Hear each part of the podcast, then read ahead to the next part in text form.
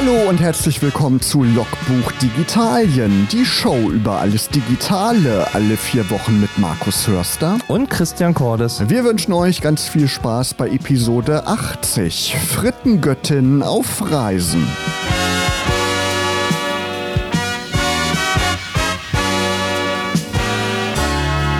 Heute geht es um Reisen und äh, wie ihr schon im Titel gehört habt, Frittengöttin, fragt ihr euch natürlich, was haben Pommes jetzt mit Reisen zu tun? Aber wir haben Romy Mlinsk äh, mit an Bord, die uns heute im Interview dazugeschaltet ist, virtuell ähm, aus der Ferne, aber natürlich reist sie auch virtuell durch alle Welten. Hallo Romy. Hallo. Schön, dass du dabei bist. Ich freue mich auch. Genau. Und äh, immer, was, wie wir es mit unseren Gästen handhaben, machen wir einen Schnellcheck zum schnellen Kennenlernen. Ähm, das sind ganz einfache 15 Fragen mit entweder oder. Und ich würde sagen, Markus, wir steigen einfach mal ein. Ne? Genau. Soll ich die erste Frage nehmen? Mach du die erste. Das wäre Android oder iOS? iOS. Hawaii oder Thunfisch? Hawaii. Kaffee oder Mate? Kaffee. Design oder Code? Design. Reichweite oder Interaktion? Interaktion. TikTok oder Instagram? Oh Gott, weder noch. äh, nee, wenn dann äh, Instagram, ja. Auto oder ÖPNV? ÖPNV. Spiegelreflexkamera oder Smartphone? Spiegelreflexkamera. Anzug oder Hoodie? Hoodie. Mail oder Messenger? Mail. Kreative Intuition oder künstliche Intelligenz? Kreative Intuition. Eule oder Lerche, chronobiologisch gesehen? Ganz klar, verschlafen bis zum geht nicht mehr, Eule. Tablet oder Laptop? Laptop. Radio oder Podcast? Radio. Windows oder macOS? macOS. Super, dann habt ihr schon ein bisschen Romy mehr kennengelernt. Aber wir wollen mal gleich einsteigen mit unserer ersten Frage. Wer bist du und woher kommt deine Reiseleidenschaft eigentlich? Ich bin, ähm, darf man das sagen, ich bin 42, äh, wohne in Dortmund, ähm, komme aber ursprünglich aus den sogenannten neuen Bundesländern. Also ich bin in Leipzig geboren und ähm, etwas nördlich davon aufgewachsen bin aber nach dem Abitur dann ähm, nach Hessen gegangen zum Studieren, bin dann in Hamburg gelandet und dann jetzt im Ruhrgebiet.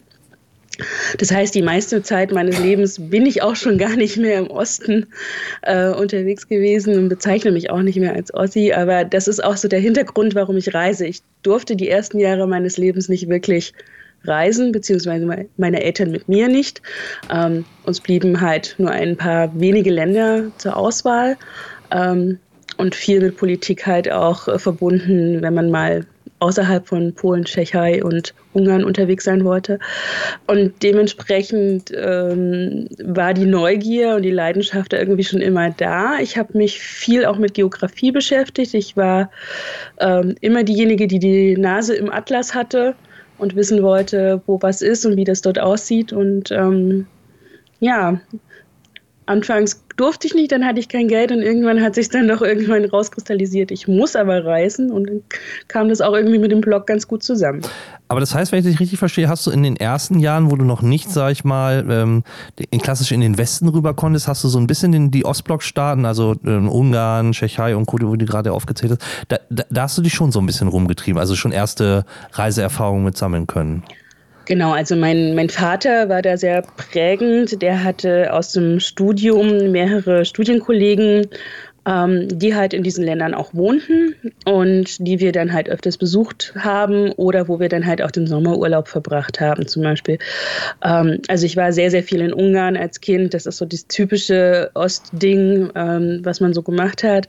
Aber ich war auch ähm, in der Tschechoslowakei äh, in den Bergen. Ich war ähm, in Katowice und äh, vor der Einschulung waren wir sogar in Bulgarien, was aber tatsächlich nicht das normale Reiseziel war.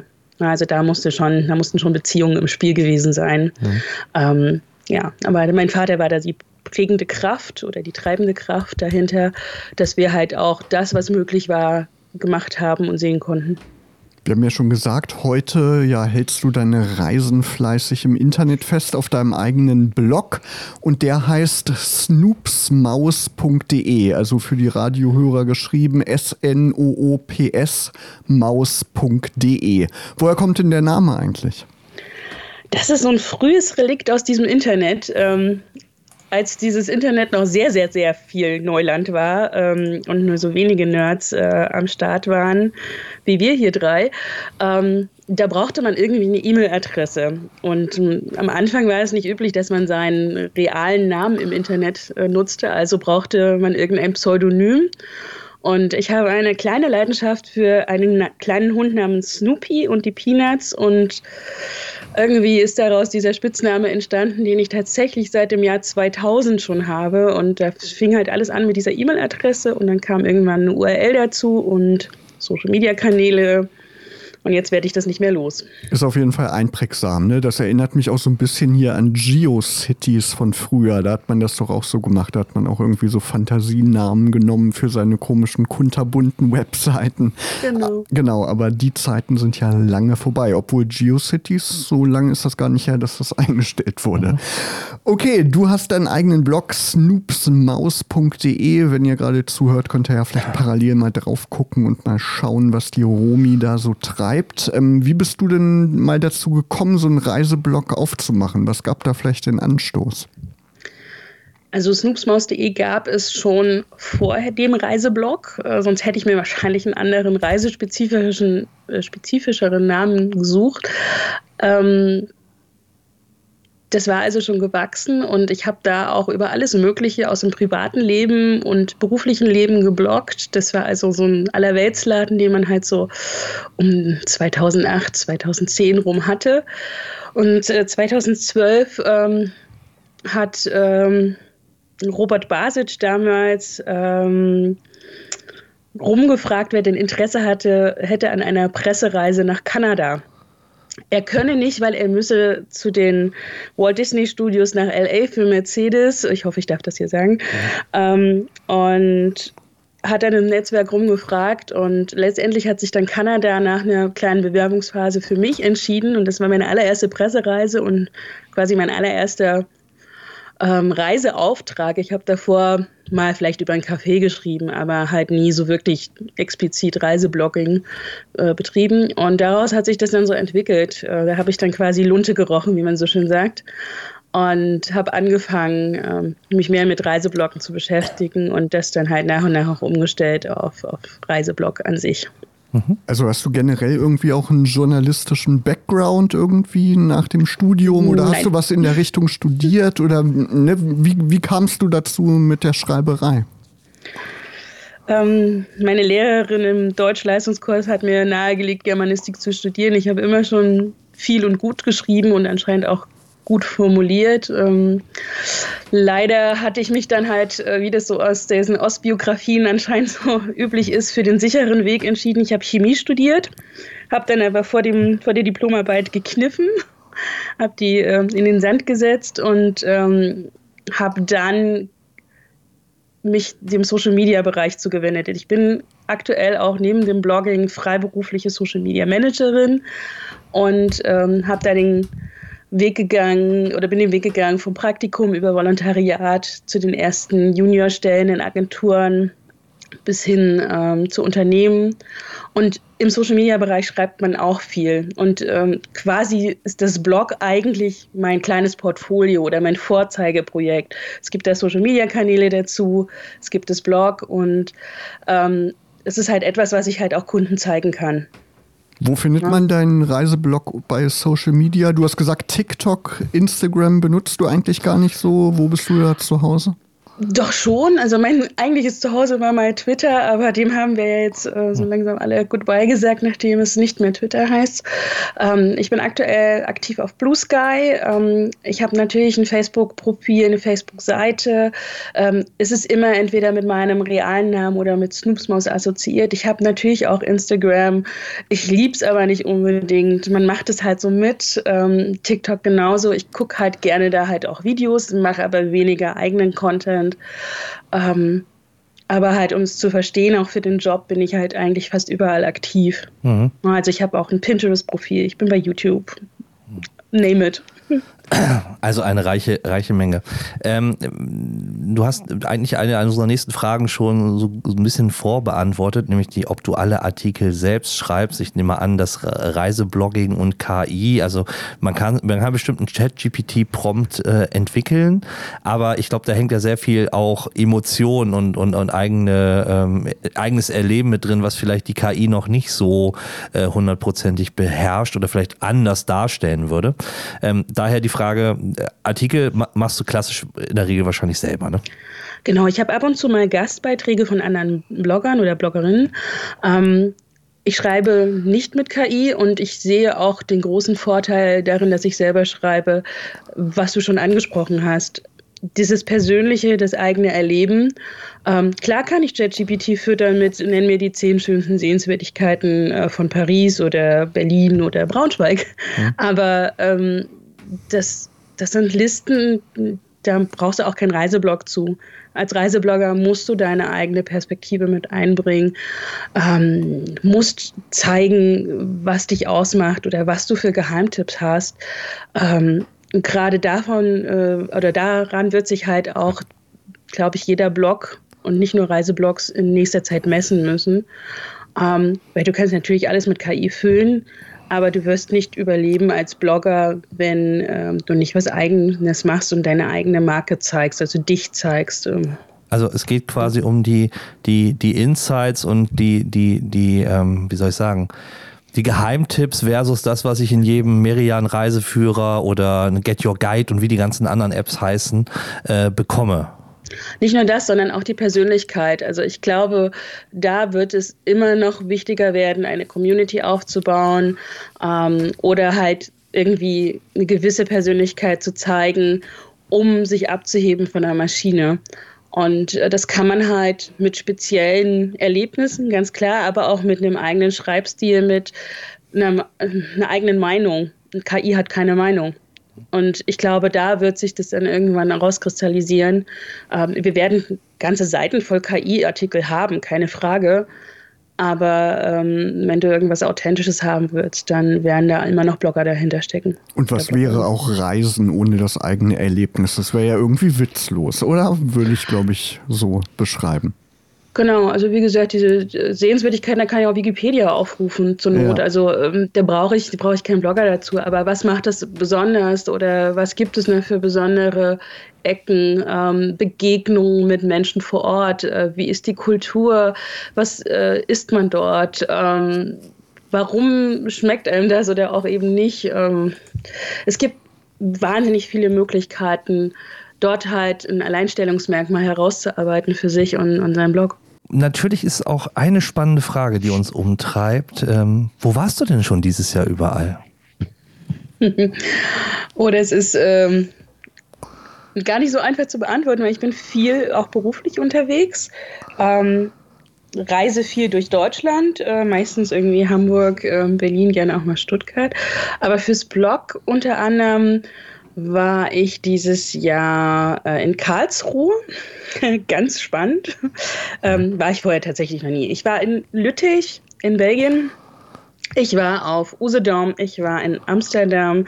Ich war in Korea. Ähm, ich war äh, in Limburg an der Maas, also sprich alles von Venlo bis Maastricht abgegrast. Ähm, ich war letzte Woche auf Mallorca, aber das war eher privat. Also es ist querbeet, mhm. aber hauptsächlich eigentlich äh, Deutschland und Europa. Also Romy kommt ganz schön rum, Christian, das merken wir schon. Ähm, Romy, sind denn diese Reisen meistens auf Eigeninitiative oder wirst du auch mal eingeladen, wirst du beauftragt, ähm, über bestimmte Regionen oder Städte zu berichten?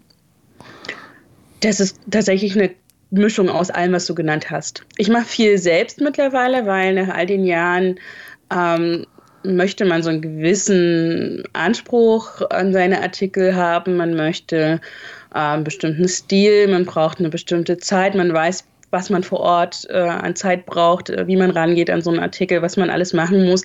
Da ist man meistens in der Kooperation ein bisschen eingeschränkter. Pressereisen haben ein hart durchgetaktetes Programm, äh, an das man sich halten muss. Da bleibt wenig Zeit, oft nach links und rechts zu schauen und eine eigene Geschichte zu finden. Das heißt, man ist dann vielleicht mit fünf, acht, zehn Leuten unterwegs, ähm, die dann alle das Gleiche haben an Material und äh, wo sich dann die Artikel am Ende dann auch ähneln. Und dementsprechend gucke ich halt, dass ich viel auch selbst mache, äh, um halt, wie gesagt, eigene Geschichten zu finden, die kein anderer hat. Aber dennoch, also zum Beispiel Korea war halt eine Pressereise, ganz klassisch, zu der man eingeladen wird. Ähm, da fließt kein Geld.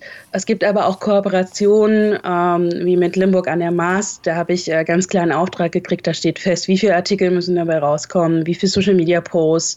Und das lasse ich mir auch vergüten. Und wenn du so einen Auftrag bekommst, dann landen diese Artikel oder der Social Media Content auf deinen Kanälen oder produzierst du dann auch für die Kanäle dieses Tourismusverbandes zum Beispiel?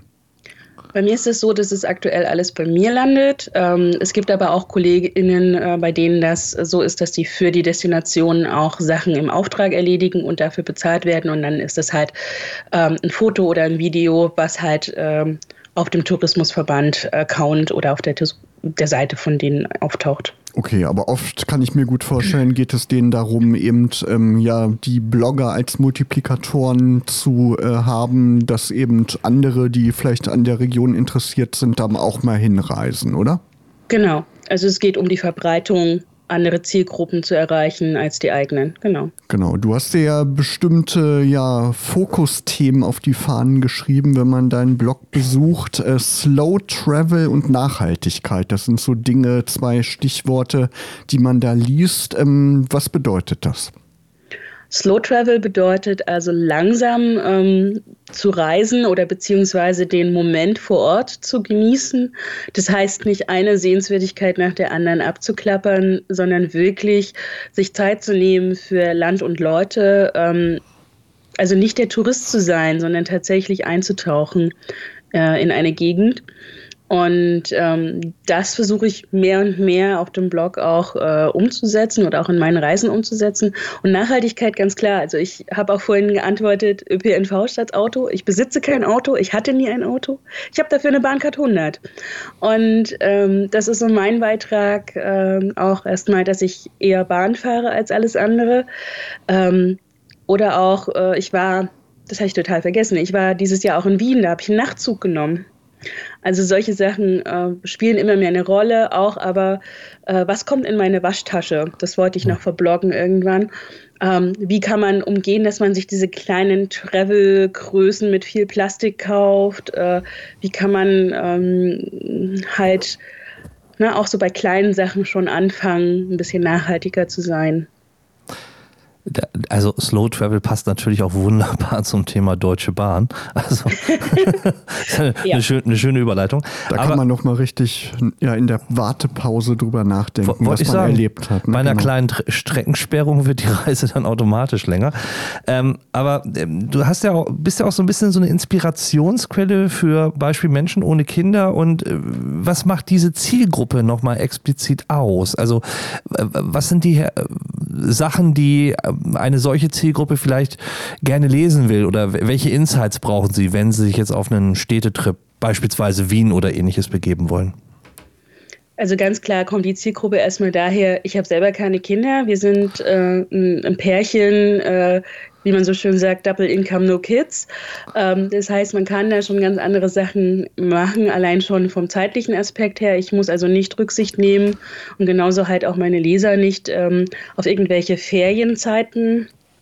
Ähm, wenn man dann halt auch alleine reist, eventuell, dann äh, und auch nicht pauschal, dann kann man ganz anders an eine Reise rangehen. Man kann ganz anders ähm, mal den Tag in einem Café verbringen oder ähm, halt auch vielleicht mal abenteuerlustiger sein. Also ich gehe zum Beispiel gerne raften. Mir sieht man das zwar nicht an, aber ich fahre unglaublich gerne Wildwasser-Rafting. Ähm, und das sind so Sachen, die machst du nicht in einer Pauschalreise, die machst du auch nicht zwingend mit Kindern. Und äh, ich glaube, diese Themen versuche ich mir rauszugreifen um andere Menschen in der gleichen Situation zu inspirieren. Das heißt, du würdest auch sowas wie, ähm, mir fällt immer das Beispiel in Berlin an, da gibt es doch diesen Verein Untergrund, Unter, Berlin Untergrund, wo du durch Kanalisation ja. und Bunker gehst, was dann ja auch eher so, so, so ein Abenteuerding ist, was man vielleicht auch nicht mit Kindern machen würde, werde, versus ähm, ähm, ein, ein, ein Zoo-Review oder ähnliches. Also Zoos mache ich schon auch mal gerne, aber äh, auch an einem Zoo gehst du als Erwachsener anders dran als äh, mit Kindern. Na, dann hast du da irgendwie Spielplätze oder andere Dinge. Ähm, aber es gibt tatsächlich auch Blogs, die sich wirklich auf Familienreisen spezialisiert haben, auf Ausflüge mit Kindern. Also ein Kind möchte eigentlich irgendwie die ganze Zeit ähm, bespaßt werden. Das braucht Aufmerksamkeit und dann brauchst du halt andere Dinge in der Stadt, andere Themen. Also tatsächlich, wo kann ich mit dem Essen gehen? Da gehst du nicht ins Sterne-Restaurant. Äh, nicht unbedingt, außer es ist vielleicht ein sehr, sehr gut erzogenes, älteres Kind und die Eltern bewegen sich immer in diesem Kreis. Kein, kein Thema mag es geben. Aber ähm, ja, welche Spielplätze, ähm, was für Aktivitäten? Na, also wenn man nach Köln fährt, ähm, ist für alle Generationen sicherlich, Entschuldigung, für alle Generationen sicherlich ganz toll, ähm, die Seilbahn zu nehmen. Aber es gibt natürlich auch Aktivitäten, die machst du nur als Erwachsener, vielleicht in ein Musical gehen oder nur mit Kindern halt, wie du schon sagtest, ein Zoo. Also das gibt, ich bin bei Kindern echt raus. Aber ja, da gibt es Unterschiede. Wenn du Reisebloggerin bist, kannst du eigentlich deine privaten Reisen noch richtig genießen oder hast du dann immer diese Bloggerin-Brille auf? Ganz schlimm, ganz schlimm. Ähm, also man sieht immer und überall Content. Das ist ganz, ganz fies. Und ähm, vor allem, wenn du halt so eine Kameraleidenschaft hast wie ich und viel fotografierst. Also ich habe selbst auf Mallorca eine kleine äh, Kamera dabei gehabt, äh, abseits des Smartphones. Und äh, dann sitze ich halt auch abends da, sichere meine Daten auf eine kleine Festplatte, lese das in Lightroom ein, kategorisiere das, tagge das. Also eigentlich schon alles die Vorbereitung, die ich auch mache, wenn ich so auf Reisen bin ähm, fürs Blog. Ähm, ich genieße das schon, weil ich mir dann halt nochmal anders irgendwie was vornehme, mich auch mal einen Tag an den Strand lege und so, aber ähm, so ganz ablegen kann ich es nicht. Wie viele Fotos kommen so bei dir zusammen in, bei so einer Reise? Frage. Ich glaube, die fünf Tage Mallorca letzte Woche waren 700. Okay, das ist ja noch relativ übersichtlich, genau. Also du fotografierst sehr bewusst, oder? Das lernt man wahrscheinlich auch mit der Zeit, oder? Ja. Ähm, ich habe noch einen Vorteil, mein Mann ist Fotograf. Aber trotzdem okay. fotografiere ich ungefähr genauso viel. Steuert der dann auch noch Bilder dabei oder bist du dann diejenige, die dann für deine eigenen Artikel exklusiv fotografiert? Teils, teils. Also äh, wenn er mitkommt, dann äh, sprechen wir uns schon mal ab. Dann nimmt er die Kamera an die Hand und ich äh, mache Notizen. Manchmal machen wir beide Fotos. Äh, es gibt aber auch Aufträge, ähm, wie zum Beispiel im Kulturbereich für ein Kabarett. Dann ist er eh schon vor Ort für die Fotos und ich äh, kriege dann die Fotos äh, quasi exklusiv. Jetzt, jetzt würde ja ein, ein Leser deines Blogs so, ähm, wir kennen es ja von Hörbüchern, da gibt es Blinkist, die, die, die, die Kompensation in auf 20 Minuten. Äh, wenn man dich fragen würde, was macht für dich eine perfekte Reise aus? Könntest du das mit, mit, mit fünf Bullet Points ähm, zusammenfassen? Boah, nee, keine Chance. okay. Also, weil die ist ja auch, das ist individuell für jeden anders, ähm, was es ausmacht. Äh, ich könnte es tatsächlich nicht sagen. Nicht in fünf Punkten. Nee, keine Chance. Okay. Aber äh, so etwas, was du spontan sagen würdest, äh, das muss eigentlich für mich jede Reise haben, um so zumindest zu sagen, das ist gut. Also Wetter ist natürlich für viele immer so ein Kriterium, kann aber natürlich auch total unterschiedlich sein. Andere sagen, ah, es muss immer warm sein und nicht kalte Länder. Hast du da so, so, so ein paar Favorites, wo du sagen würdest, okay, das, das macht es aus? Ja, also Regen ist jetzt nicht so mein, mein Problem, das mache ich äh, durchaus. Ich finde, da kommen super schöne Fotos bei rum. Ähm, ich mag ein gutes Bett. Also ich habe immer das Problem, die erste Nacht im Hotel ist die schlimmste. Da kann ich meistens nicht so gut schlafen. Aber wenn es ein gutes Bett ist, macht das schon viel aus oder hilft und unterstützt, dass ich schlafen kann. Ähm, ich bin tatsächlich auch eher der Typ für die kälteren Länder. Also ich mag Skandinavien sehr gerne, Kanada schon wie erwähnt. Für mich muss es jetzt nicht 40 Grad oder auch schon gar nicht 30 Grad haben. Lässt sich leider oftmals nicht vermeiden. Ähm, und es wird wahrscheinlich in Zukunft auch nicht besser. Ähm, ja, aber so, ja, also es muss ein gutes Bett da sein, das fände ich schon ganz gut. Und irgendwas an Essen, was irgendwie Soul Food mäßig ist. Das Essen, das gehört natürlich auch zum Reisen dazu. Ich kenne das auch, wenn ich unterwegs bin. Da will man natürlich immer die typischen Speisen dann auch mal ausprobieren. Und ja, dir hat es eine Speise besonders angetan, Poutine. Erzähl mal, wenn man das noch nicht gehört hat, was ist denn das? Das ist ein Soul Food Gericht aus Kanada, also eigentlich aus dem franco-kanadischen Teil aus Quebec. Und das besteht in der Grundform aus Pommes, aus Käsebruch. Ähm, den kriegt man hier so in Deutschland eigentlich nicht wirklich zu kaufen. Es ist ähm, bei den Kanadiern ein Zwischenprodukt aus der Cheddar-Herstellung. Also wirklich so Käse gebrochen, gewürzt, so gewürfelt. Und dann kommt da heiße Bratensoße drüber. Und das kann man natürlich auch abwandeln. Äh, und als ich auf meiner ersten Kanada-Reise war, hatte ich eine Breakfast Poutine. Da war dann halt noch ein pochiertes Ei und Speckwürfelchen mit drin. Und seitdem kann ich nicht anders. Auf deinem Facebook-Profil, ich habe es gesehen, da steht auch, du bist Putin-Fluencerin, Germany's Leading Putin-Influencer, also die Expertin in Deutschland zu dem Thema. Kriegt man den Putin in Deutschland auch hier und da zu essen?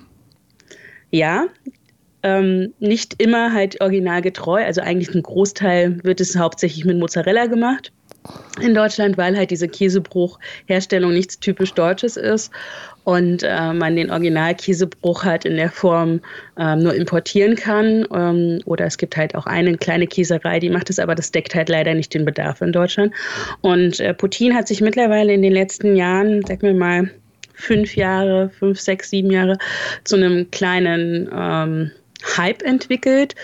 Und äh, es gibt die auf Streetfood-Märkten, es gibt aber auch äh, ganze Ketten, die sich dem Thema widmen. Und ich bin anscheinend die einzige oder zumindest die erste, die so extrem über dieses Thema schreibt. Ich muss mehr bloggen darüber, ähm, aber auf meinen ganzen Social-Media-Kanälen greife ich das Thema halt immer wieder regelmäßig auf. Ich bin zu ähm, Tastings eingeladen. Ich habe eigene Kreationen mit einem Partner realisiert. Ähm, ich, ja, also es ist so wirklich so, ich bin, wenn es um Poutine geht, nicht um Fritten, sondern wirklich um Poutine, anscheinend die einzige in Deutschland und damit scherzhafterweise halt Germany's Leading Poutine-Influencer. Ja, und ich äh, bin gerade auf dem Blog von Romy, snoopsmaus.de und ähm, sie hat Poutine sogar einen Menüpunkt oben, einen Hauptmenüpunkt gewidmet mit 30 Artikeln, die da inzwischen zu finden sind. Also da merkt man, was sie für ein großer Fan ist. Aber jetzt geografisch, und da sind wir wieder bei dem Thema Reisen und Ländern. Ähm, Pommes ist doch wenn ich es richtig mal verstanden habe, eher so ein belgisches Ding, oder? Also so in der, in der Ursprungsform? Ja, und die besten Pommes kriegt man auch in Belgien. Also, ähm, wie gesagt, Lüttich war jetzt auch dieses Jahr wieder auf meinem Programm. Ähm, kann ich nur empfehlen, ist aber eigentlich nichts für Vegetarier. Ähm, weil die belgischen Pommes tatsächlich in Rinderfett frittiert werden. Also äh, das macht es aber auch aus, das Rinderfett macht die so schwer, dass man auch mit einer kleinen Portion Pommes mega satt wird. Also guter Tipp für die Belgier. Aber wenn es um Protein geht, ähm, geht der Trend tatsächlich Richtung vegetarisch-vegan. Ähm, wir haben zwar gesagt Bratensoße als Grundform, aber auch die kann man mittlerweile ja vegetarisch-vegan ähm, herstellen. Also auch da gibt es Alternativen, die sehr, sehr lecker schmecken. Und ähm, ja, es geht halt mehr jetzt in, in dieses vegan, vegetarisch, Hipster-Food, Trend-Food-Thema rein. Und das haben die Kanadier ähm, äh, erstmals eher in die Richtung Soul Food entwickelt, was alles, was gut ist, von Schweinebauch drauf. Und wir Deutschen, wir machen es jetzt halt in diese hipsterige, mhm. vegan-vegetarische Ecke. Jetzt Kommen wir mal zu einer anderen Seite des Reisebloggens, oder das ist zumindest das, was, was wir uns gefragt haben. Ähm, so das Thema die ungeschminkte Wahrheit der Reise. Also, ne, also es gibt natürlich, was wir vorhin schon hatten, äh, Bahnverspätungen, Flug gecancelt, ähm, äh, Notfallevakuierung und, und was nicht da alles möglich ist. Ähm, was diese, diese Worst Case Bilder, kommen die auch auf deinem Blog oder ist es auch etwas, was Leute fragen? Also man, mir fällt zum Beispiel ein, wir hatten viele Gäste schon mal aus dem Bereich der Vanlife-Szene und dann war immer von denen natürlich eine Reaktion, naja, so Instagram und Co. zeigt die, die, die schöne Welt des, des, des Vanlives mit wunderschönen Stellplätzen und ähnliches, aber nicht, was es für eine Kacke ist, nach Internet zu suchen oder äh, de, deine Toilette auch mal irgendwo lernen zu müssen. Wie, wie ist es für dich? Also zeigst du auch diese Sachen, die, die nicht so toll sind. Ähm, und da bin ich jetzt nicht bei dem äh, Fotos von Kakerlaken im Hotelzimmer oder ähnliches, aber gibt es da auch so etwas? Also ich versuche schon ehrlich zu sein. Ist natürlich auch immer eine Gratwanderung, wenn es um Kooperationen geht. Du möchtest natürlich den Kooperationspartner nicht vergraulen, sondern eventuell in Zukunft auch mit ihm zusammenarbeiten. Das ist so mehr die, ja, die Gratwanderung, die man da gehen muss. Ähm, auf Instagram hast du recht, das ist die schöne ähm, Welt. Da bin ich auch eher dazu geneigt, das nicht zu thematisieren. Aber auf Twitter habe ich das viel gemacht. Ähm, Mache ich auf Blue Sky wahrscheinlich jetzt auch. Also, dass ich da halt eher den Moment erfasse und egal, ob das gut oder schlecht ist, aber halt schon drüber nachdenke, wie weit kann ich da gehen, was, ne, also alles im Rahmen. Mhm. Es wird natürlich nie so einen harten Verriss geben über irgendetwas bei mir, ähm, einfach auch aus Anstand. Also wenn, dann redet man halt mit dem Hotel vorher und haut es nicht erst auf Social Media raus. Aber wenn solche Sachen passieren, dann erwähne ich das natürlich irgendwo auch auf dem Blog, aber schon eher auf Social Media dann, ähm, auf den textbasierten Netzwerken. Wie sieht das mit Ländern aus, wo ja gerade gefährliche Situationen sind, Kriege in der Nähe oder solche Dinge, Naturkatastrophen? Ähm, bist du da jemand, der da trotzdem hinreist oder nimmst du da eher Abstand von? Wenn es um politische Sachen äh, geht, habe ich eine starke Meinung und die transportiere ich auch. Ähm, ich habe in meinem Ungarn-Artikel ganz stark drin stehen, dass ich es mir nicht leicht gemacht habe, wieder nach Ungarn zu fahren, nach all der Zeit, die ich als Kindheit, äh, in der Kindheit dort verbracht habe.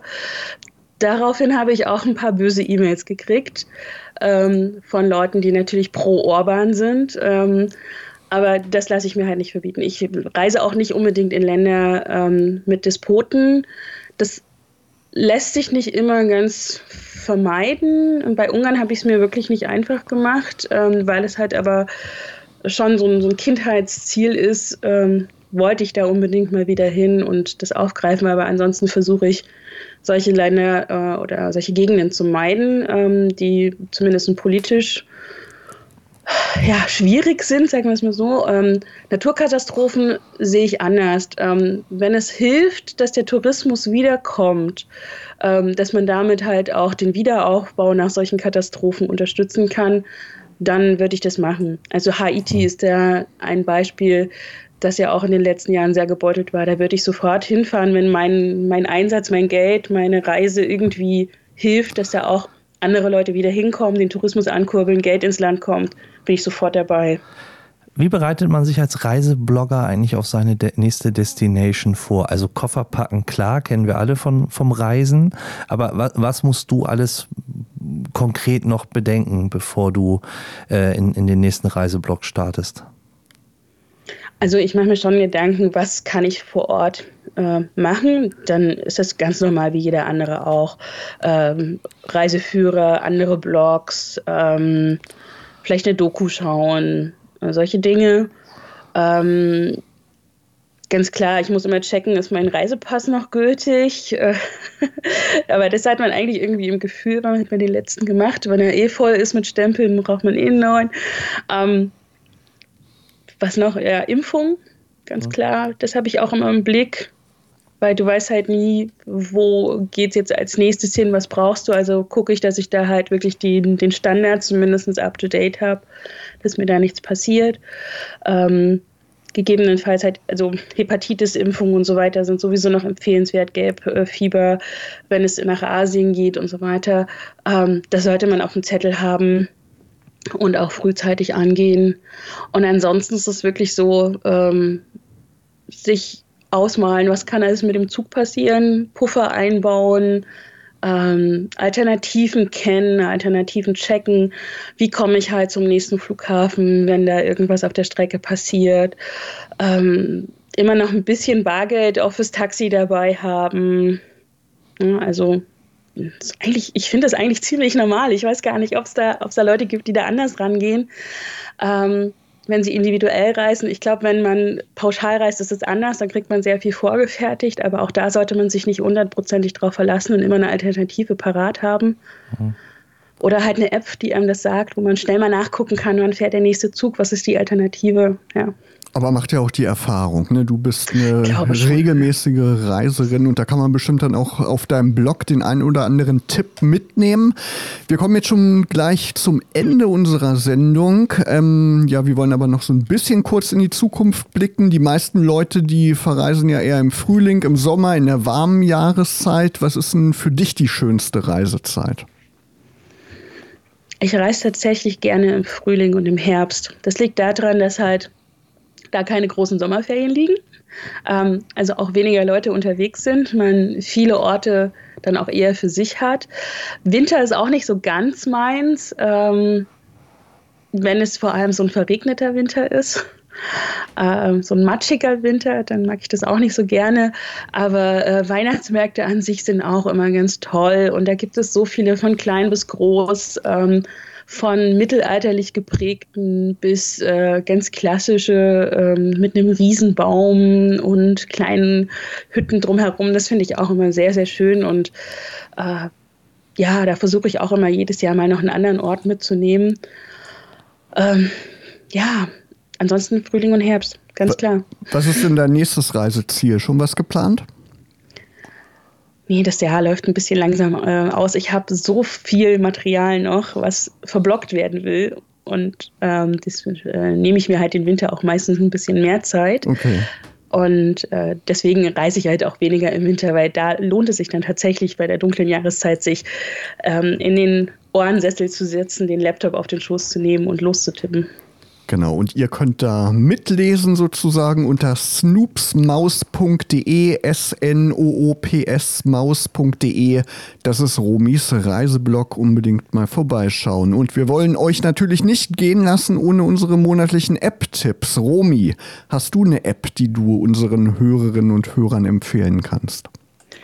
Ist eigentlich mehr eine, eine Webseite, die man sich aber auch äh, als äh, Web-App sozusagen abspeichern kann auf seinem ähm, äh, Smartphone und das ist Travelynx. Also Travel und dann YNX. Und das ist der Geheimtipp für die Bahnfahrer. Man kann ähm, dort seine Bahnfahrten erfassen und ähm, halt quasi auch nach Alternativen suchen. Man sieht die aktuellen Meldungen aus dem Bahnsystem, nicht das, was der Navigator ausspuckt, sondern wirklich das, was im Bahnsystem passiert. Ähm, und hat dann hinterher halt auch am Jahresende wirklich eine Ausstellung, wie viele Kilometer bin ich gefahren, wie viel Verspätung hatte ich. Ähm, und man kann da halt wahnsinnig gut nachvollziehen, wie viel Zeit man dann doch in der Bahn verbracht hat. Super, danke für den Tipp. Christian, was hast du mitgebracht? Relativ simpel. Ich äh, rüste gerade so ein bisschen Smart Home äh, nach und ähm, habe mich ein bisschen näher mit der IKEA Smart Home App äh, beschäftigt, weil ich auch so eine IKEA-Lampe jetzt bekommen habe und bin doch sehr angetan, wie gut das äh, UI-Interface mittlerweile da geworden ist. Ähm, ist wirklich brauchbar ähm, und äh, kann man sich mal antun, wenn man günstig so ein bisschen in die Smart Home Welt einsteigen will. Super, vielen Dank. Und ich habe was für unsere jungen Hörerinnen und Hörer, den Microsoft Math Solver. Das ist eine App von Microsoft, da kann man die Matheaufgaben aus der Schule abfotografieren und das wird dann automatisch ausgerechnet. Und man bekommt sogar den Lösungsweg erklärt. Also wirklich eine schöne App, die ich ja in meiner Schulzeit nicht hatte, aber bestimmt hätte gut gebrauchen können. Gibt es für Android und iOS. Romy, vielen Dank, dass du dabei warst heute in Logbuch Digitalien. Dann viel Spaß bei deinen weiteren Reisen und wir werden das auf jeden Fall auf deinem Blog verfolgen. Vielen lieben Dank. Und ihr hört Radio Okerwelle, beziehungsweise nicht Radio Okerwelle, sondern Logbuch Digitalien wieder am 28. November 2023 um 19 Uhr zu gewohnter Zeit. Genau, und bis zum 28. November, da wünschen euch Markus Hörster und Christian Cordes eine schöne digitale Zeit.